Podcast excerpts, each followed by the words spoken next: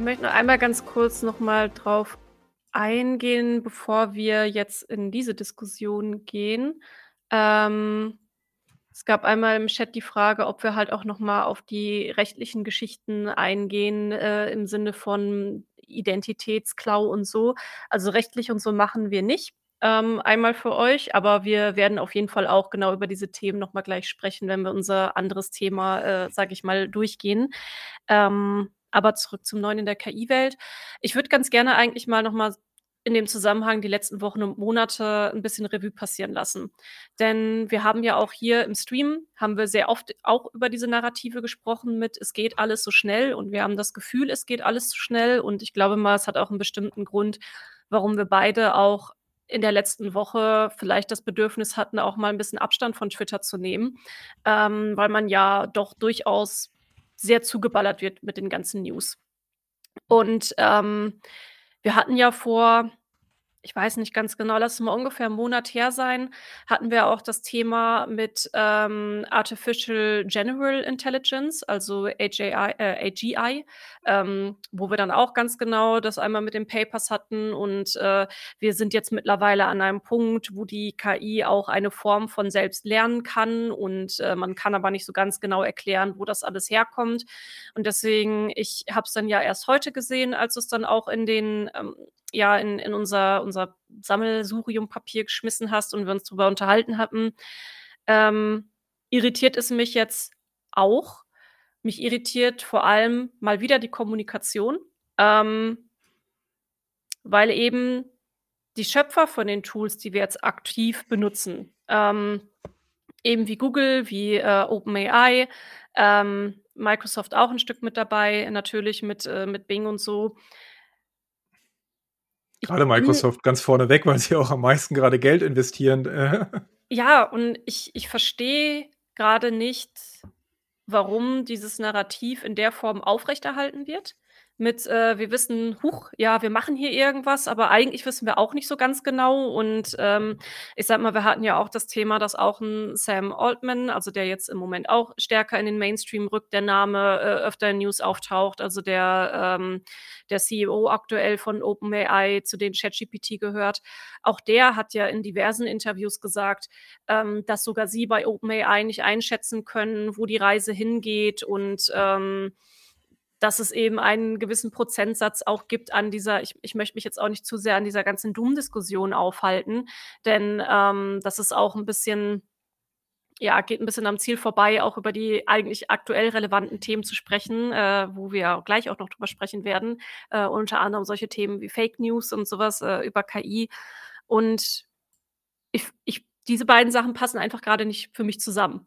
Mhm. Also, diese neuen Erkenntnisse, doch eigentlich können wir's alles besser also, schon ganz gut erklären.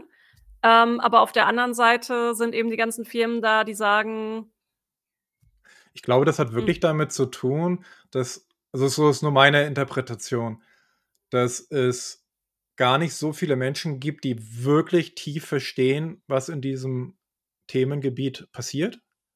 Äh, und Mhm. damit meine ich nicht Machine Learning und Computer Vision allgemein, sondern da gibt es ja wahrscheinlich 100.000 oder Millionen Leute, die das, äh, tagtäglich einsetzen und benutzen, sondern wirklich in diesem Grenzbereich, das, was jetzt aktuell unter generativer KI verstanden wird. Also, KIs, die Text erzeugen, die Sprache erzeugen, die selbst mehr machen als nur eben die nächste Zahl vorhersagen oder das nächste Wort her vorhersagen. Und das passiert ja auch in einer sehr hohen Abfolge und Geschwindigkeit. Und ja, hier und da komme ich auch nicht umhin, dann doch vielleicht auch den Kritikern recht zu geben, die sagen, dass das eine oder andere wahrscheinlich auch wieder eben vor allem Selbstverkauf Verkauf ist. Ja. Also, entweder die Leute, die nach, ne, Weltuntergang schreien, weil die haben auch 'ne gewisse Zielsetzung, nämlich vielleicht mehr Forschung in 'nem bestimmten Bereich zu initiieren, was gut sein kann, was aber vielleicht auch wiederum, äh, bestimmte eigene Vorteile bringt. Äh, gleichzeitig die Unternehmen, grade eben, weil wir gesagt Microsoft ganz vorneweg und auch viele andere, die jetzt nachfolgen, versuchen natürlich irgendwie auch diese Milliardeninvestitionen zu rechtfertigen oder Mhm. versuchen auch strategische Entscheidungen zu rechtfertigen und so weiter und so fort. Und ich glaube, man muss das halt 'n bisschen nüchterner betrachten und deswegen will ich auch gar nicht falsch verstanden wissen. Ich finde, äh, die Entwicklung von generativer A äh, äh, AI ist wirklich atemberaubend und auch fundamental sehr einflussreich, also wird ganz viel eben verändern.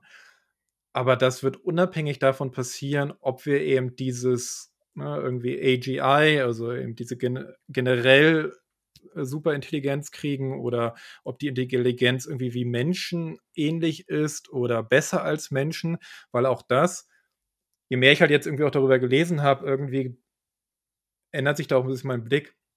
Weil wenn wir doch mal ehrlich sind, ähm, es gibt ja schon ganz viele Dinge, die ja jetzt schon ein Computerprogramm besser kann als ein Mensch. Ja, klar. So.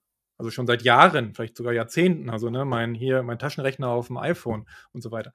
Und ich glaube, dass auch diese Begrifflichkeiten teilweise sehr schwammig so jetzt jetzt auch der äh, auch in 'nem Interview grad jetzt gegeben wieder hier der, äh, DeepMind CEO, wurde jetzt auch zusammengelegt von Google. Also, Google hat jetzt alle AI-Aktivitäten jetzt unter einem Dach, äh, summiert, nämlich unter Google DeepMind. Und der hat jetzt auch noch mal in 'nem Interview wieder gesagt: „Ja, bis zum Ende des Jahrzehnts, also in den nächsten Jahren, wird es AGI geben.“ So. Ja. Aber weder beschreibt er genau, was er damit meint weil das kann heißen von einem System, was einfach ein bisschen besser noch uns versteht, bis hin zu wirklich: „Okay, ich kann nicht mehr unterscheiden, ist das Mensch, ist das Maschine?“ So. Es wird überhaupt Ja. nicht im klar gemacht, was sie sagen, sondern man schmeißt Sachen rein und vielleicht hofft man auch einfach irgendwie, dass die meisten eh nicht verstehen, worum's geht und es dann auch nicht so wichtig ist. Keine Ahnung. Weil man's selber dann teilweise vielleicht auch nicht versteht. Also, ähm, ich sage mal so, äh, grade im Tech-Bereich, das ist ja auch nichts Neues, gibt es ja auch einfach immer wieder Buzzwörter, mit denen auch Ja. gerne um sich geschmissen wird, ne? Wir hatten ja vor Kurzem hatten wir noch das, äh, große Ding mit Metaverse. Ähm was jetzt auch, sage ich mal, nicht mehr so so relevant in den Medien ist wie vorher. Und dann, ja, kam halt dann KI, es kam ChatGPT, es kam Midjourney, ähm, wo man dann auch sehr gute emotionalisierte Pieces drüber machen konnte, auch die unter zum Teil auch angstgesteuert sind. Ähm, grade diese Doom-KI-Influencer, die gehen halt auch sehr stark auf hohe Publicity einfach, äh, muss man halt auch mal ganz klar sagen. Also, da geht's auch nicht nur um, äh, ich möchte Forschung vorantreiben, sondern auch zum großen Teil Selbstvermarktung. Ähm, und wir haben ja auch schon KI-Tools, die wir schon seit Jahren eigentlich nutzen, die wir aber einfach nie KI genannt haben. Mhm. Und auch bis jetzt sagen immer noch Leute: „Ja, also, wenn ihr von ChatGPT oder so redet, das sind keine künstlichen Intelligenzen, das ist dann ein Machine Learning Plus oder so.“ Also, Menschen sind auch oft sehr gut darin, sich um bis ins kleinste Detail über irgendwelche Begrifflichkeiten zu streiten. Und, ähm, dann kann es halt auch durchaus sein, dass dann in so 'nem Interview so was fällt wie: „Ja, wir sind jetzt echt nicht mehr so weit von ähm, von diesen generativen Intelligenzen, also, die halt selbst lernen, menschenähnlich sind.“ Das ist das, womit man's jetzt grade so zusammenfasst, äh, Superintelligenzen oder so.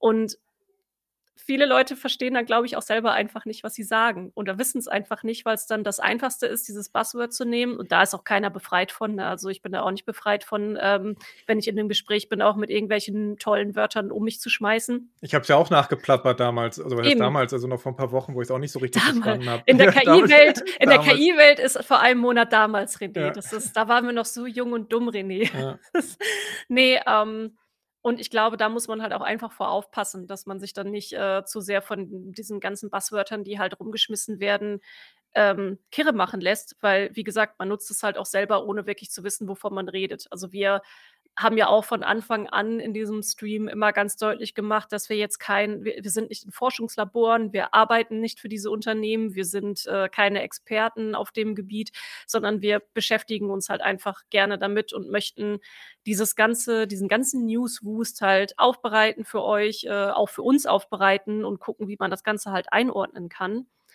Und wenn wir halt auch noch mal so diesen Schlenker zu künstliche Intelligenz machen das Ding ist, ähm, dem Menschen wohnt halt auch eine ganz besondere Arroganz inne, ähm, davon auszugehen, dass wir halt die die intelligen also, die intelligenteste Mhm. Spezies sind und, äh, dass wir eine gewisse Hoheit haben. Und dann gibt's halt auch unter den Menschen auch eine gewisse Arroganz mit, äh, welche Intelligenz denn jetzt die wichtige Intelligenz ist und welche nicht.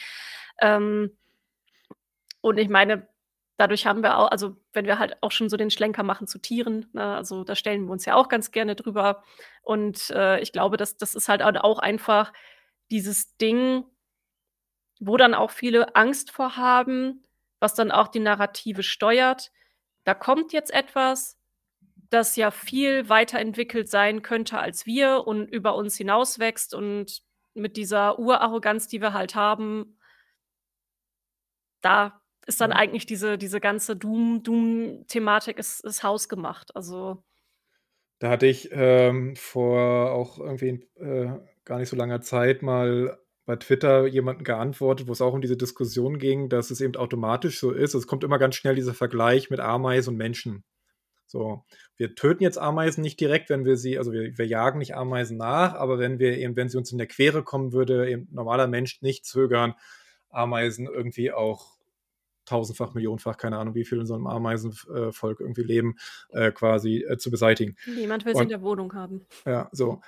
Und die diese Denkweise fand ich sehr männlich, dass wir eben immer davon ausgehen, dass A, alles, was wir so sehen, auf alle gilt und als wenn es nicht so wäre, dass es durchaus ja Bestrebungen gibt, nicht mehr überall immer, ne, die Natur einfach zu überstülpen und zu sagen: „Hey, ich bin jetzt hier und mein Fußabdruck ist wichtiger als das, was vorher da war.“ Ähm, und auch ehrlich gesagt, dieses so schlauere Leute oder überhaupt jemand nicht schlau im Sinne äh, von intelligent schlau, sondern eher mächtigere Personen unterjochen andere Personen, ist halt auch, wenn man ehrlich ist, 'ne sehr männliche Weltsicht. Na ist doch so, ne? Also, klar könnte man jetzt sagen: „Okay, Frauen hatten noch nicht genug Zeit oder konnten nicht den Beweis antreten.“ Ähm, aber ich glaube wirklich, dass, wenn es uns gelingen würde, Intelligenz anders wahrzunehmen oder anders zu darüber darüber zu reden, würde es helfen, besser über diese ganze Entwicklung sprechen zu können, ohne eben auf die Angstseite, Panikseite zu kommen, auch ohne auf die Verharmlosung oder auch ist ja alles nur Hokuspokus-Seite zu gehen, sondern irgendwie 'ne ja, weiß ich nicht, gesunden Menschenverstand so 'n bisschen mehr da walten zu lassen und zu gucken, okay und das ist ja auch so 'n bisschen die die Kritik eben von ähm, von Forscherinnen und Forschern, die sagen: „Ja, wir sind schon lange im ganzen KI-Bereich und wir sehen, das geht voran und es geht voran, aber es geht eben iterativ und Schritt für Schritt voran, ähm, und wir müssen uns eher damit auseinandersetzen, was direkte Auswirkungen sind auf Mhm. was wir ja, ne unsere erste Sendung war Arbeitsmarkt. Und wir sehen immer mehr und das kommt nicht mehr in den großen Schlagzeilen, jedenfalls nicht in Deutschland, aber wir sehen jetzt schon 2023, wie immer mehr große Unternehmen entweder direkt oder auch, äh, eher hinter vorgehaltener Hand halt anfangen, ihre, ähm ja, ihr äh, ihre, ähm, Arbeits äh, oder Personalstrukturen komplett zu ändern. Zum Beispiel IBM hat gesagt, sie stellen keine Leute mehr ein in Bereichen, wo sie davon ausgehen, das ist vor allem Backoffice-Bereiche, dass das KI-Programme übernehmen können. Das betrifft aktuell 7.000 Stellen. Dropbox hat das Gleiche gemacht. Man kann fast durch die gesamte US-Tech-Branche gehen, die ja eh viele Leute entlassen haben. Ähm, und wir sehen das jetzt in der Medienbranche, die auch alle Ja. Probleme haben. Ja, Wir sehen das j Publishing-Bereich genauso. so, ne, bei CNN und Co., bei den großen, ähm, bei, äh, äh, Pub äh, Publishern auch. Und jetzt kommen wir schon 'n bisschen in den News-Bereich. Die einen oder anderen, grad weil, ne, Lea und ich sind ja auch große, äh, Fans von Serien und Filmen. In den USA, äh, ist ja seit ein paar Tagen der große Streik der Am American Guild of, äh, ne, TV and Movie, äh, Writers, Mhm. ähm, die jetzt eben sagen: „A, mehr Geld und das ganze Streaming macht unsere ganzen, äh, Planungen für irgendwie vernünftige Karrieren irgendwie kaputt.“ Aber dahinter steckt ja auch 'n KI-Kampf. Ja. Was die meisten nicht mitbekommen haben, einer der Punkte, die die, The Guild, also die Gewerkschaft, übersetze ich's jetzt mal so, weil so Gilde so mittelalterlich in Deutschland klingt. Also, die Gewerkschaft halt 'n Fordern ist, dass die Autoren A nicht gezwungen werden können, KI-Texte zu benutzen und zu bearbeiten und dass irgendwie eben sie geschützt werden durch den Ersatz von KI-Texten. So. Ja. Und da sieht man eben dieses Unterschwellige, weil die Studios sagen: „Ne, wir wollen das ja, wir können das für 1 Jahr jetzt so 'n Moratorium machen, aber wir wollen das nur von Jahr zu Jahr uns mal angucken.“ Weil natürlich wissen sie auch: „Hey, vielleicht können wir bestimmte Dinge automatisieren, vereinfachen, irgendwie, was auch immer.“ So, merkt vielleicht eh kein Konsument, der die 500. Netflix-Serie irgendwie konsumieren will und sowieso aufgegeben hat, Qualität zu erwarten. So. Ja, im Gaming genau das Gleiche. Also, Ja. nicht, dass ich da jetzt irgendwie schon von Streiks mitbekommen hätte. Soviel ich weiß, passiert da aktuell noch nichts, aber, ähm, da Die gibt's ja sind ja nicht so die sind also, die Gaming-Branche ist ja nicht gewerkschaftlich groß organisiert. Das ist ja die Macht der Autoren, ne, äh, in den USA. die fangen ja jetzt erst so Genau, langsam an, so in dem Bereich, ähm, ja, ihre Fühler hin auszustrecken.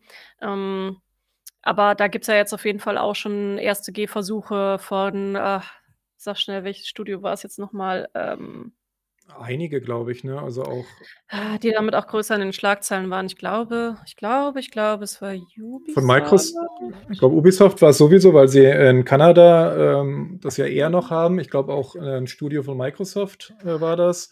Also, sind einige, die da jetzt, äh, genau aus diesen Gründen Ja.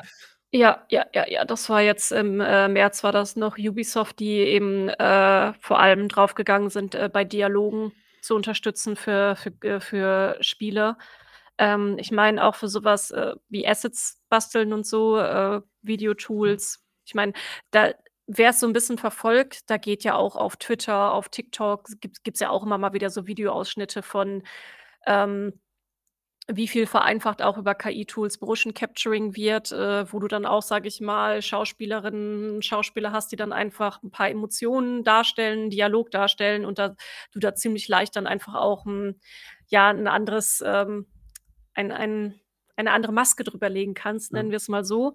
Ähm Weil's grad im Chat auch so ist, ich, ähm A 'ne gewisse Art von, ähm, technologischer Weiterentwicklung gab's immer durch genau Computer, durch Internet, durch, ähm, Fertigungsmaschinen, äh, und so weiter und so fort, durch Robotik, äh, grade eben im Maschinenbau oder auch im, äh, Automobilbau und so weiter und so fort.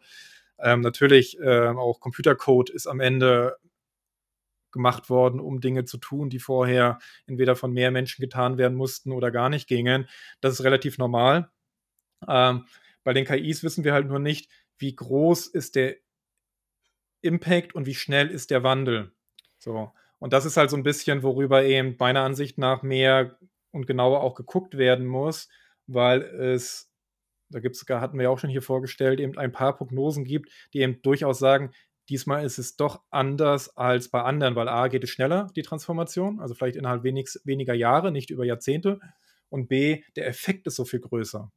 Also, wir hatten das eine von Goldman Sachs, die eben von 300.000.000 Jobs weltweit ausgehen und die selbst auch sagen: „Das ist nicht aufzufangen.“ Also, Ne. es werden nicht gleichzeitig so viel neue andere Jobs, äh, entstehen. Und auch da wieder, im Zweifel ist das nicht so einfach aufzuhalten oder auch nicht so. Aber trotzdem sollte halt die Diskussion darüber geführt werden: Was folgt daraus? Wer akkumuliert denn jetzt dann den Wohlstand daraus? Grade dann wieder Thema, ähm, eben Urheberrecht. Dafür werden wir mal 'ne Extrasendung machen, weil da ist in letzter Zeit viel passiert. Ähm, also, viele, äh, Erkenntnisse gewonnen worden über auch, wo die welche Daten verwendet wurden für die KIs und so weiter und so fort. Ähm, und das ist ja so 'n bisschen die Frage eigentlich: Wer partizipiert da dran? Wem gehören die Dinge? Wer hat Zugriff darauf? Wer kann das nutzen und so weiter und so fort? Ähm, ja. Ähm, Left to See fragt, ob wir dass wir eigentlich jetzt in den Bereich Kapitalismuskritik müssten, ähm, ob euer Podcast das leisten kann. Also, wir sind jetzt kein kein Wirtschaftspodcast oder, äh, kei also, wir gehen jetzt nicht super, super tief in das Thema. Wir kratzen es immer mal wieder an. Es wäre sicher mal interessant, mit 'm mit 'm Wirtschaftler sich mal hinzusetzen und das ganze Thema so 'n bisschen durchzuspielen. Also, jemand, der auch wirklich Expertise auf dem Gebiet hat tiefere Expertise auf dem Gebiet hat.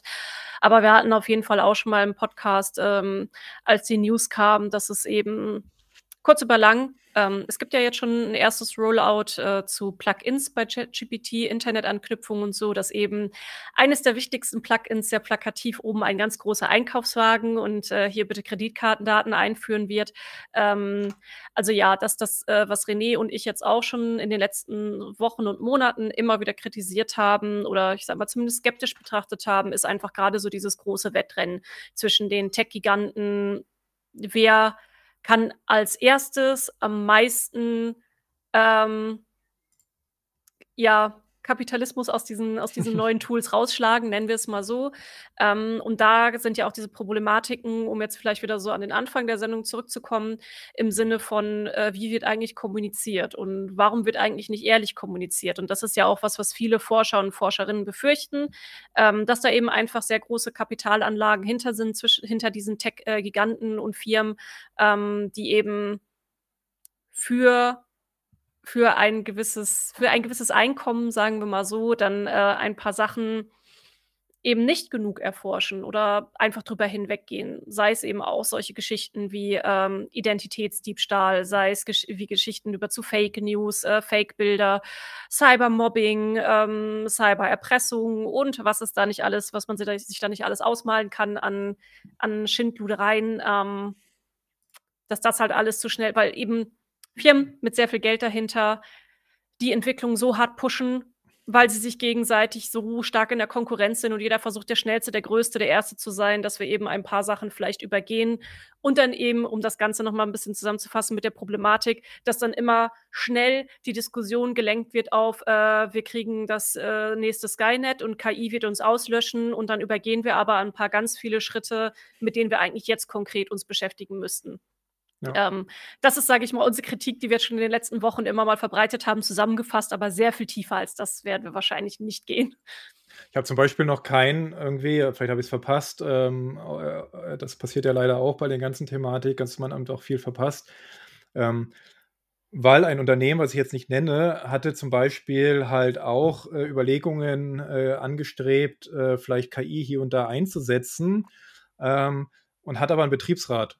Und solche Betriebsräte haben Informations und teilweise auch Mitbestimmungsrechte beim Einsatz von, äh, künstlicher Intelligenz in Unternehmen oder überhaupt in Automatisierungsvorhaben, äh, so. Ähm, die sind nicht allzu weitreichend, aber zumindest schon mal, dass es ge 'ne gewisse Transparenzpflicht und so was, äh, gibt.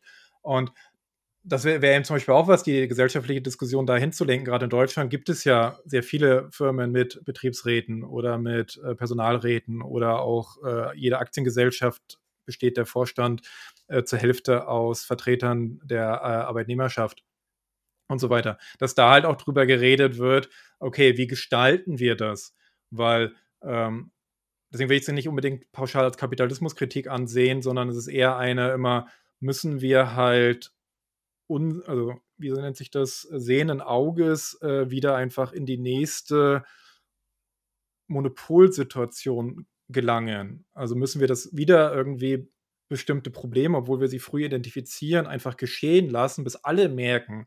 Also, ich will das klassische Beispiel Social Media. Äh, als Social Media aufkam, ähm, war relativ schnell klar, hier können wir auf Probleme bezüglich Datenschutz kommen, wie es, äh, ist mit Kindern, also was für, äh, Inhalte sie da konsumieren, äh, und so weiter und so fort. Aber es hat fast 10 Jahre gedauert, das wirklich sukzessiv gegen äh, damals Facebook, weil sie halt so dominant waren, aber auch dann gegen Snapchat und andere oder auch heutzutage TikTok, wirklich mal man vorgeht, also dass man Dinge einfordert und so weiter und so fort. Ähm, und das ist eigentlich so meine Diskussion. Ähm, ich will eben nicht, dass das aufgehalten wird, weil ich glaube immer noch, dass der Nettogewinn größer ist für alle. Also nicht der unternehmerische Nettogewinn, sondern einfach der Gewinn durch, äh, künstliche Intelligenz, äh, für die Gesellschaft größer sein wird als der Schaden, aber, ähm, nur wenn er eben gestaltet wird. Und deswegen brauchen wir halt einfach die offene Diskussion, ähm, und wir brauchen halt just übrigens heute findet in Berlin, hatte ich gesehen auf Twitter, äh, „Rise of AI“ heißt das, 'ne Konferenz, äh, in Deutschland statt wo auch darüber diskutiert wird, über die verschiedensten Aspekte, äh, auch unter anderem, ob Deutschland eine wichtige Rolle in dieser ganzen Diskussion spielen kann und wenn ja, wie. Ähm, auch da habe ich einiges gelernt, ehrlich gesagt. In der ersten Sendung war ich noch so 'n bisschen: „Ach, Deutschland ist ganz schön hinten dran.“ Das stimmt nicht so ganz, weil deutsche Universitäten sind echt gut dabei.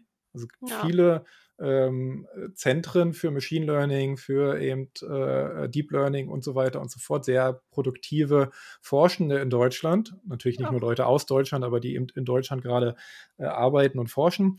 Auch viel bei Die uns sch in München tatsächlich. Ja, ne, aber auch in Heidelberg, in Mhm. Karlsruhe, in Chemnitz, glaube ich, war's, in äh, äh, in Hamburg, in Köln, in Berlin und so weiter und so fort. Die Schwierigkeit, was die meisten aber sagen, ist die Lücke zwischen Uni und Unternehmen.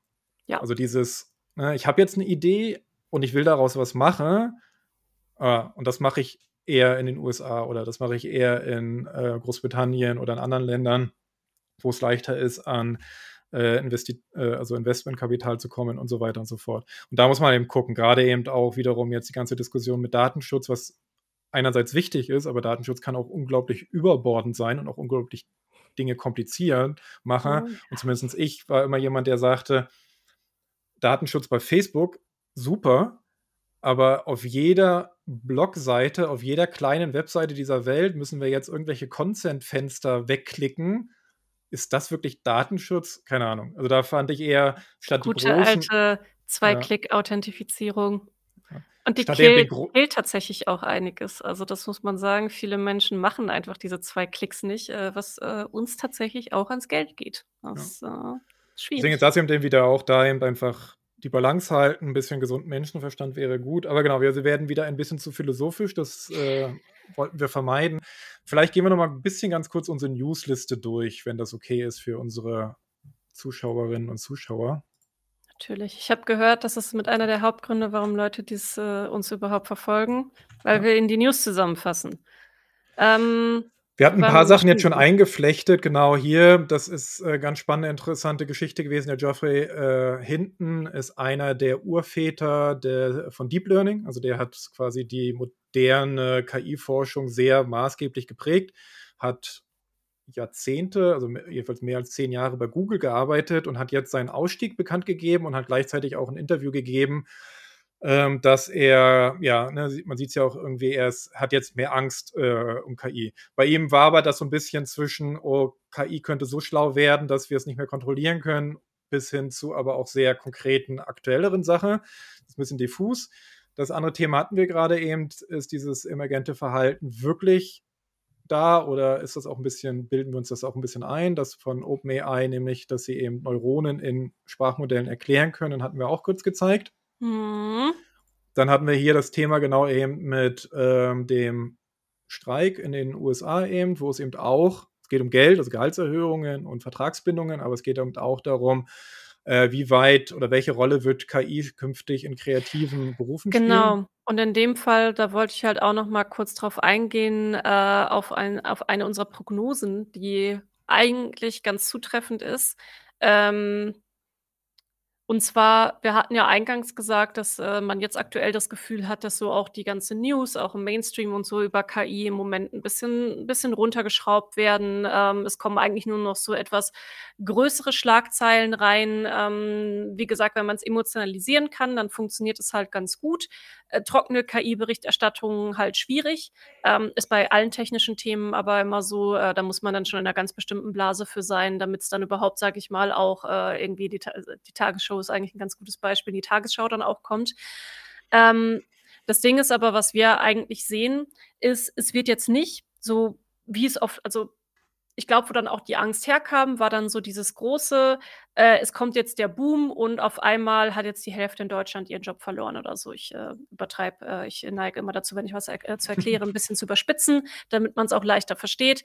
Ähm, das ist dann einfach so diese Angst gewesen, aber das ist gar nicht, was halt aktuell passiert. Aktuell passiert es einfach, dass granular diese Technologien immer mehr und mehr in den Alltag reinkommen, ohne dass wir es halt richtig merken. Also was ja auch gute Tools macht ja auch aus, dass wir eigentlich, äh, dass es nicht schwierig ist, sie auf einmal zu benutzen, sondern dass es sich sehr natürlich anfühlt und so, als wäre es schon immer da gewesen. Also ich denke mal, wenn wir solche Geschichten haben, dass eben ähm, diese Chat-Tools, KI-Chat-Tools bei Google direkt mit drin sind, ähm, dass wir sie auch nativ mit Sprache steuern können, also eher quasi wie in Star Trek äh, so ein bisschen Befehle rausgeben können im Sinne von äh, Computer berechne mir ähm, die Wahrscheinlichkeit äh, von Alpha Centauri, was passiert, wenn ich in das schwarze Loch fliege, was weiß ich.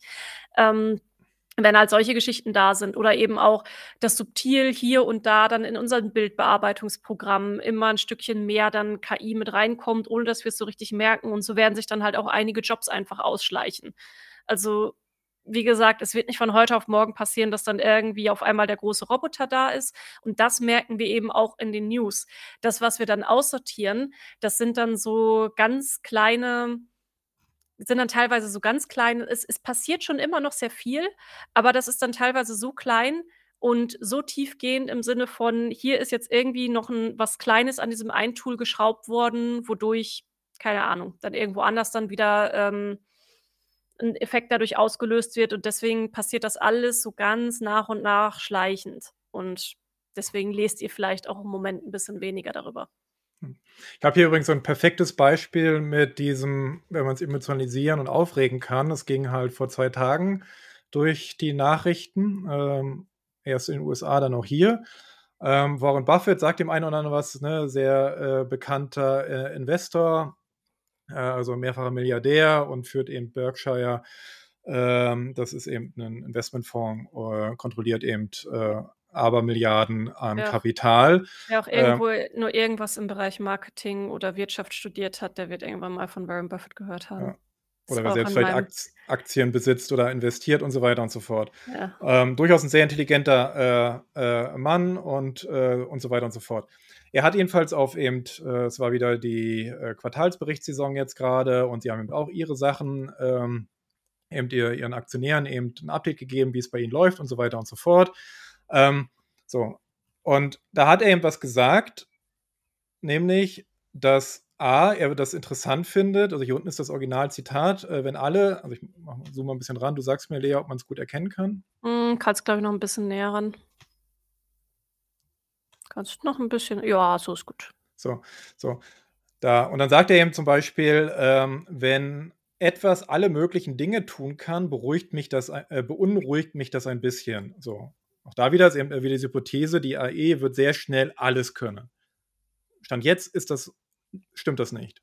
Wir sehen halt, dass KI eben eine sehr schmales Anwendungsfeld hat, so. Ähm, und auch da sind die Experten zumindest, äh, einer Meinung, dass das ist eben genau dieses diese Generalisierung ist das Schwerste und es wird 'ne ganze Weile dauern noch, so. Und dann, denn ich weiß, wir werden nicht in der Lage sein, diese Erfindung rückgängig zu machen und sie wissen, dass wir aus sehr, sehr guten Gründen im Zweiten Weltkrieg die Atombombe entwickelt haben. Dies sei extrem wichtig gewesen, aber es ist auch für die nächsten 200 Jahre der Welt gut, dass wir diese Fähigkeit entfesselt haben, so. Also ist der Titel: „Warren Buffett vergleicht KI mit Atombombe.“ So, dass die das also, die die Herangehensweise seiner Argumentation ein bisschen komplexer ist, geht erst mal komplett verloren. Plus auch ist das eine wirklich mit dem anderen ne, also, vergleichen kann man ja alles, also, Äpfel und Birnen kann man auch miteinander vergleichen, aber was zeigt uns der Vergleich und solche Sachen? Und das ist aber genau die Berichterstattung, die dann sehr schnell dominiert und auch natürlich überall, äh, verbreitet wird, so. Also, sie sagt uns nichts darüber aus, weil er selbst ist kein KI-Experte, so, sondern, ne, er fü findet Analogien, versucht über Dinge nachzudenken und so weiter und so fort. Aber er selbst sagt auch also, ich weiß nicht, ob's hier glaube ich, hier nicht zitiert ist, also, ich habe den ganzen Beitrag gesehen von ihm. Na ja es ist halt sehr spannend, so. Und deswegen sagt er eben auch, es wird nicht zurückgängig gemacht werden, aber auch das ist Captain Obvious. Das sagen alle Leute schon seit 100 Jahren, ne, oder seit 70 Jahren, seitdem es eben Computerentwicklungen gibt, dass diese Art von Sachen nicht zurückgehen. Und dann andere, sein, äh, geschätzter Kollege, der, äh, wie heißt der, Charlie Munger, ist 99 Jahre alt, da haben wir wieder 'n bisschen alte Männer, ähm, fängt dann halt auch wieder an, natürlich irgendwie auch zu scherzen und sagt: „Na ja, ne, eher irgendwie altmodische Intelligenz funktioniert doch gut genug.“ So. Und das ist dann auch wieder so, dass wir dann wieder dieses lächerlich machen oder auch dieses, ne, irgendwie und das gibt keine gute Diskussionsbasis, weil der eine spricht von Atomwaffen oder Atombomben und der andere spricht von: „Haha, macht 'n Scherz.“ Also, man sieht das auch in dem Plenum, sitzen dort und er, äh, ne, äh, redet da zu den Leuten. Und das finde ich eben ist 'ne ungute Basis eigentlich für Diskussion, weil sie eben keine Mhm. Informationen transportiert und auch keine Handlungsanweisungen, ähm, äh, äh, beinhaltet, so. Äh, und kann man drüber streiten, aber die Realität ist auch, zum Beispiel Atomkraftwerke werden in überwiegenden Teilen der Welt als akzeptierte und auch, äh, ja, halbwegs sichere Energieform gesehen. Deutschland hat sich anders entschieden, äh, aber grade auch unsere skandinavischen Nachbarn, die nicht dafür bekannt sind, irgendwelche Dogmatiker zu sein, setzen weiterhin auch auf Atomenergie. Frankreich, ne, wissen die meisten 70 % Atomenergie oder auch Japan und so weiter und so fort. Auch da wieder, was heißt das, wenn jemand diese Vergleiche benutzt? Und deswegen, ähm, da sollte man halt, finde ich, anders rangehen. Aber gut, kommen wir zurück zu unserer News-Übersicht. Dann hatten wir das, was ich vorhin auch erwähnt hatte, hier der, ähm, Demis Hassabis, glaube ich. Das ist eben der CEO. Das ist einer der, glaube ich, wahrscheinlich schlauesten Menschen auf der Welt, zumindest. Ähm oh, ich glaube, wir werden gerade geradet. Ah, sehr schön. Ah, Maurice wollte um 19 Uhr fertig machen. Ja, ja ich, glaube, willkommen. ich glaube, die Maurice, die Weberknechte sind zu uns gekommen. Ja. Genau, hier, ähm, und das eben auch im Interview, und da äh, spricht er eben darüber, dass er eben davon ausgeht, dass General Intelligence, äh, äh, Artificial General Intelligence früher als geplant erreicht wird, aber das hatten wir vorhin schon. Er definiert es nicht, was es heißt, ähm, auch nicht, wie, wovon sie vorher ausgegangen sind, wirklich, sondern es bleibt so ein bisschen in diesem ja, Buzzword Bullshit Bingo, genau. Dann hatten wir, das ist schon ein paar Tage her, aber sehr wichtig, ist natürlich ChatGPT ist ähm, in Italien wieder verfügbar. Juhu. Oh, das ist schon ein bisschen älter jetzt, ne? Ich glaube, das wollten wir, das wollten wir vor April. zwei Wochen, ne? Ja, vor zwei ja. Wochen wollten wir das schon mit, ja. in, mit genau. aufnehmen. Ähm, da ist eigentlich nur spannend, A, eben, dass die Italiener jetzt auch wieder ohne VPN ChatGPT erstmal benutzen können und dass auch die Datenschutzbehörde die Bemühungen von OpenAI würdigt. Welche Bemühungen das waren, zeigen wir gleich auch, weil es eben eine wichtige Änderung auch seitdem gibt in, äh, in ChatGPT für alle User weltweit.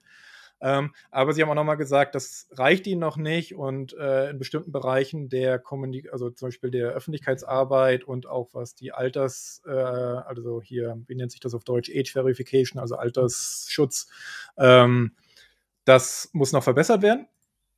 Ähm, und was hat OpenAI getan, um die lieben äh, Italiener wieder ähm, gnädig zu stimmen? Sie haben in ChatGPT die Option jetzt eingeführt, dass man sagen kann, man möchte nicht mehr, dass die eigenen Inhalte für Trainingszwecke benutzt werden. Äh, hier seht ihr das kurz in dem Video. Ähm, ähm, das ist einfach eine Einstellung, das findet ihr unter Settings, ist nicht so ganz ja, direkt zu finden. Und da kann man, aktuell ist es gekoppelt, also die Chat-History wird dann ausgeblendet und aber auch eben dieses die eigenen Daten sollen nicht mehr zu Trainingszwecken benutzt werden.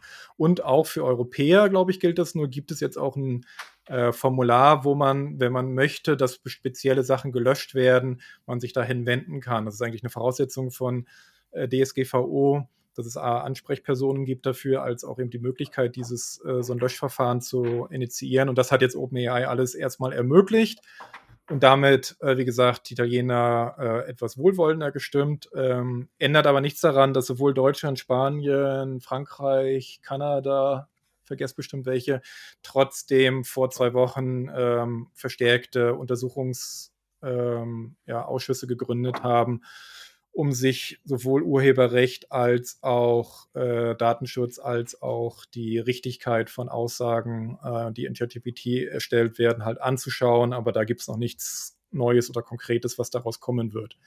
Genau. Ähm, ebenfalls äh, schon ein paar Tage alt, aber auch nochmal der Vollständigkeit halber, sieben Tage alt ist das, ähm, nämlich äh, Bing ist jetzt für alle weltweit verfügbar. Also man muss nicht mehr irgendwie spezielle Wartelisten ausfüllen, sondern jeder, der Bing nutzt, darf jetzt äh, Bing Chat benutzen. Äh, gleichzeitig hatte Microsoft auch angekündigt, dass sie Bing massiv ausbauen wollen. Unter anderem näher, ich weiß nicht, ob du das mitgekriegt hast, sie wollen auch Plugins einführen. Ja, also, hatte ich gesehen. Das fand ich irgendwie ganz witzig, weil wir auch noch darüber philosophiert hatten, was passiert eigentlich mit Bing, wenn OpenAI Plugins einführt und naja, eigentlich gar nicht, sondern Bing und ChatGPT wird mehr oder minder eins. ja, also es wäre ja auch blöd, wenn sie es nicht machen. Ja. Also, also, das hatten wir schon mal gesagt, eine Bildgenerierung ist ja schon drin und sie wollen das weiter ausbauen. Also Videogenerierung soll kommen, Sprachgenerierung soll direkt integriert werden, also einfach direkte Anwendungen. Also KI-Anwendungen sollen direkt noch mehr in Bing äh, integriert werden, auch ich mein, die ich, Inhaltslängen weiß, sag, und so weiter. Sag niemals nie und so, aber ach, ich weiß nicht, ich glaube, wenn halt Google wirklich dann übergeht, es direkt in die Suchleiste alles zu integrieren, dann Ja. weiß ich nicht, wie sehr äh, wie sehr die Leute auf einmal dann auf Bing aufspringen werden. Also es ist ja jetzt schon so, dass eigentlich nur ein sehr, sehr, sehr interessierter Kreis sich das alles auch auf Bing anschaut. Also klar, bis hierhin gab es die Anmeldung oder so, aber hast du jetzt groß irgendwie Mainstream-News darüber gesehen im Sinne von, äh, Bing will jetzt auch Plugins oder keine Ahnung was, mit ChatGPT war alles voll.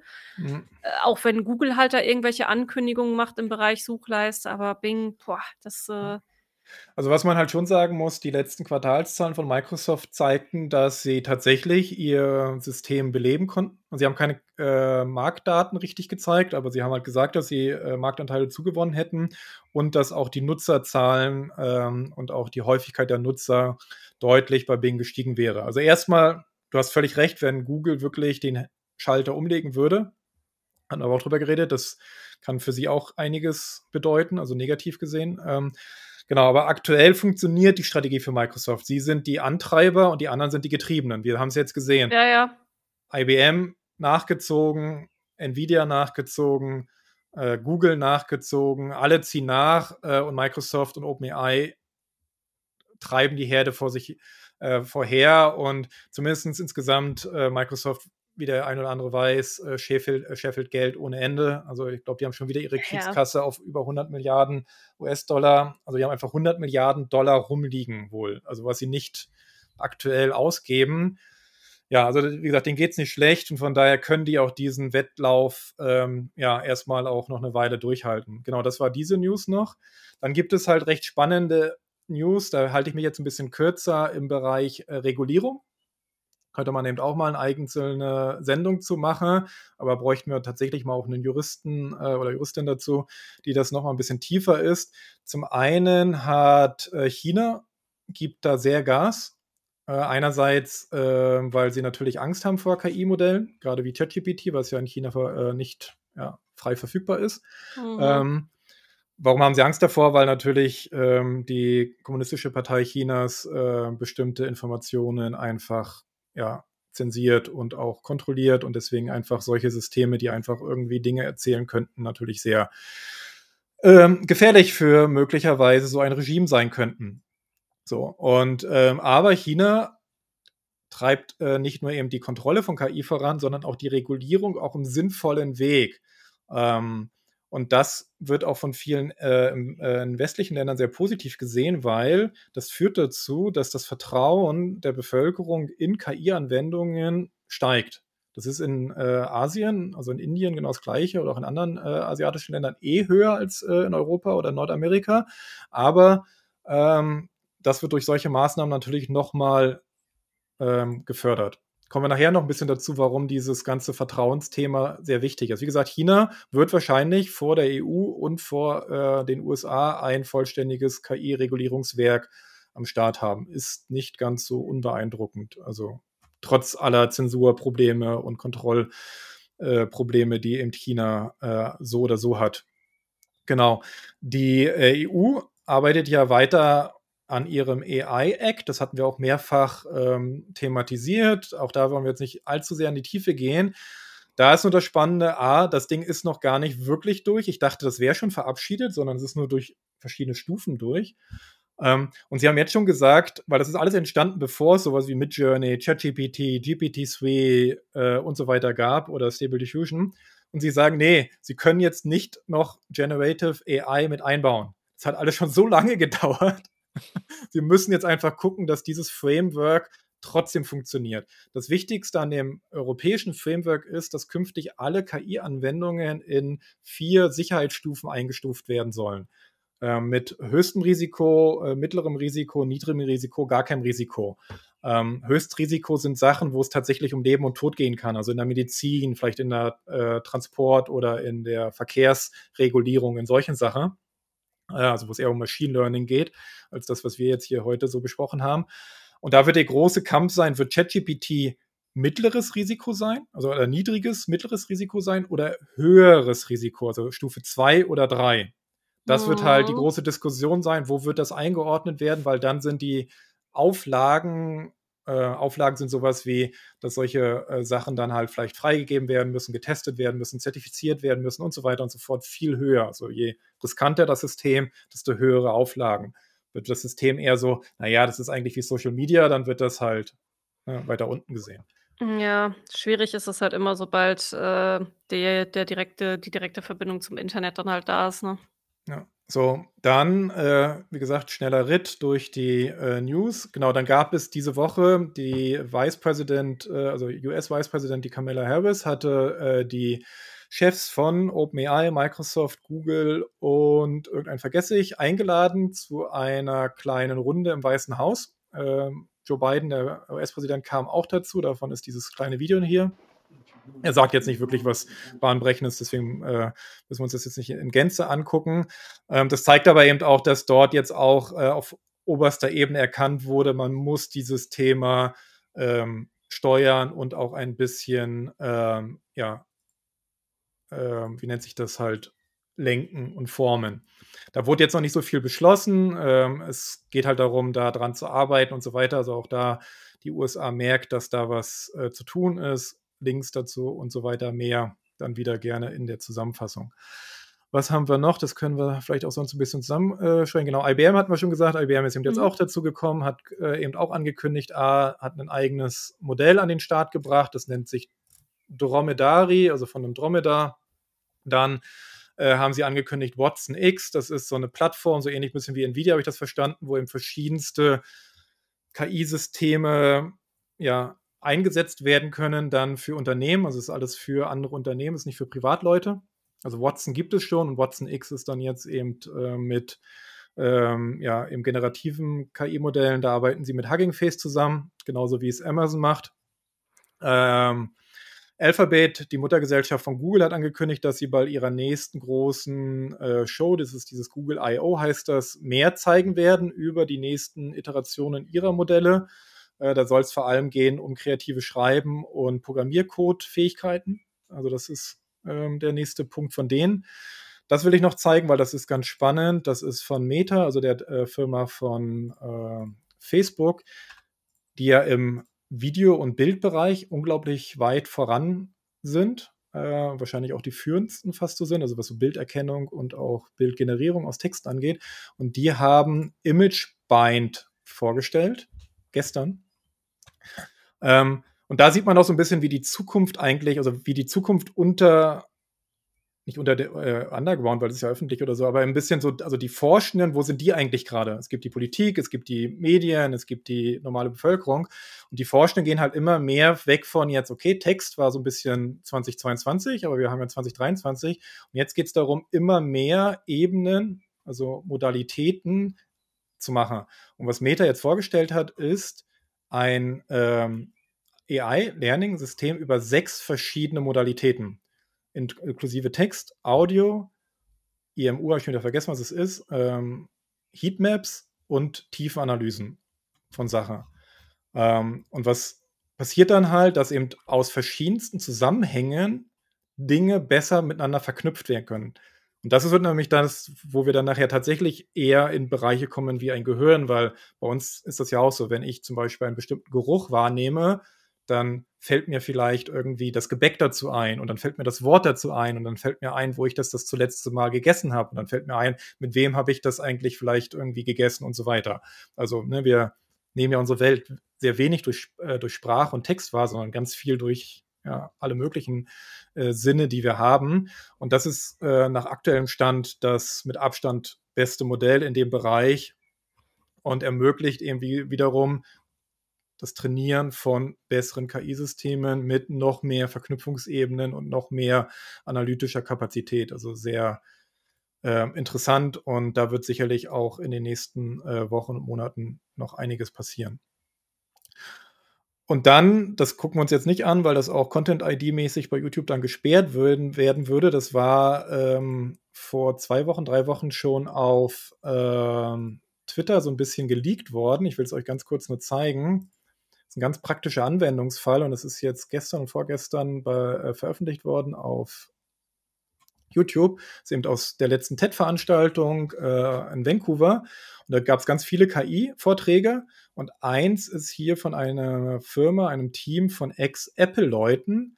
Und die haben ein Gerät gebaut, ich weiß nicht, ob es halt ein Prototyp ist, ob es eine Demo nur ist, was man hier so in die Westentasche steckt. Und mit dem kann man die ganze Zeit sprechen und das kann auch die Umgebung hören und lesen. Und da steckt letzten Endes eine KI drin. Das ist dann quasi genau wie ein Hör Ja. Weiß ja nicht, ob du mittlerweile den Film noch mal nachgeholt hast, René, aber da Ne, noch nicht. dann auch das kleine also seine das da hast du quasi auch 'n System, ähm, das du quasi von überall benutzen kannst, aber es gibt dann eben auch so 'n kleines Device, das du dann in die Westentasche stecken kannst und da ist dann dein KI-Companion auch immer mit dir mit dabei. Vielleicht kann ich den Abschnitt mal ganz kurz vorspielen lassen, weil was sind das für Anwendungen, die damit möglich wären? Wäre zum Beispiel hier zeigt er das Me and my voice speaking fluent French using an AI speech model that's part of my own AI. This is not a deep fake. In fact, it's deeply profound. This is my AI giving me the ability to speak any language, and you having a chance to hear me speak that language in my own emotion and my own voice. Thank you. Ich dachte eigentlich zeigt er das auch. Ich muss mal kurz gucken. Ah, hier ist es genau. Des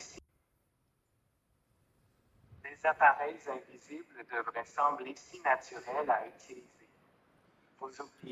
Also die Idee ist halt, wer Star Trek kennt das natürlich, ist einfach, man kann mit jedem Menschen auf der Welt sprechen ähm, und es wird eben simultan übersetzt. Äh, und zwar nicht nur übersetzt einfach in einer unpersönlichen Stimme, sondern es wird eben in die eigene Stimmwelt übersetzt und der dann noch in eine andere Sprache. Genau, so heißt er, danke. Mhm. Ähm, und das Ding kann halt auch zum Beispiel, also da ist auch ein, äh, eine Kamera drin, das kann dann halt auch zum Beispiel Schilder lesen. Also zum Beispiel für Leute, die blind sind, könnten sie dadurch geführt werden und können dann Dinge vorgelesen bekommen äh, und so weiter und so fort. Ist eben so ein Personal AI-Device. Fand ich sehr spannend. Wer das sich mal ganz äh, den ganzen TED Talk angucken will oder auch die anderen TED Talks zur AI, findet das einfach auf dem TED-Kanal auf YouTube. Ich habe gerade den Link auch nochmal gepostet. Ähm, genau, das so ein bisschen aus der Welt der News und der ja, aktuellen Entwicklung. Wie gesagt, es gibt tausend mehr, ähm, aber wir müssen ein bisschen auf die Uhrzeit achten. Dann setzen wir auch bis morgen früh.